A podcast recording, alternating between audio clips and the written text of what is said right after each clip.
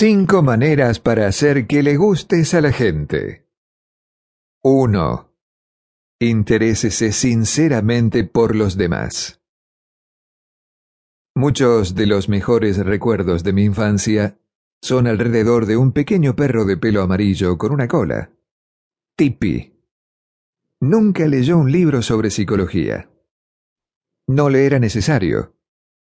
Ni el profesor William James ni el profesor Harry Overstreet le podrían haber dicho nada acerca de las relaciones humanas.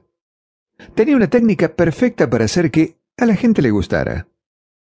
A él le gustaba la gente, y su interés por mí era tan sincero y genuino que yo no podía dejar de quererlo y amarlo a cambio. ¿Quieres hacer amigos? Toma un consejo de Tippy. Sé amable. Olvídate de ti mismo. Piensa en los demás.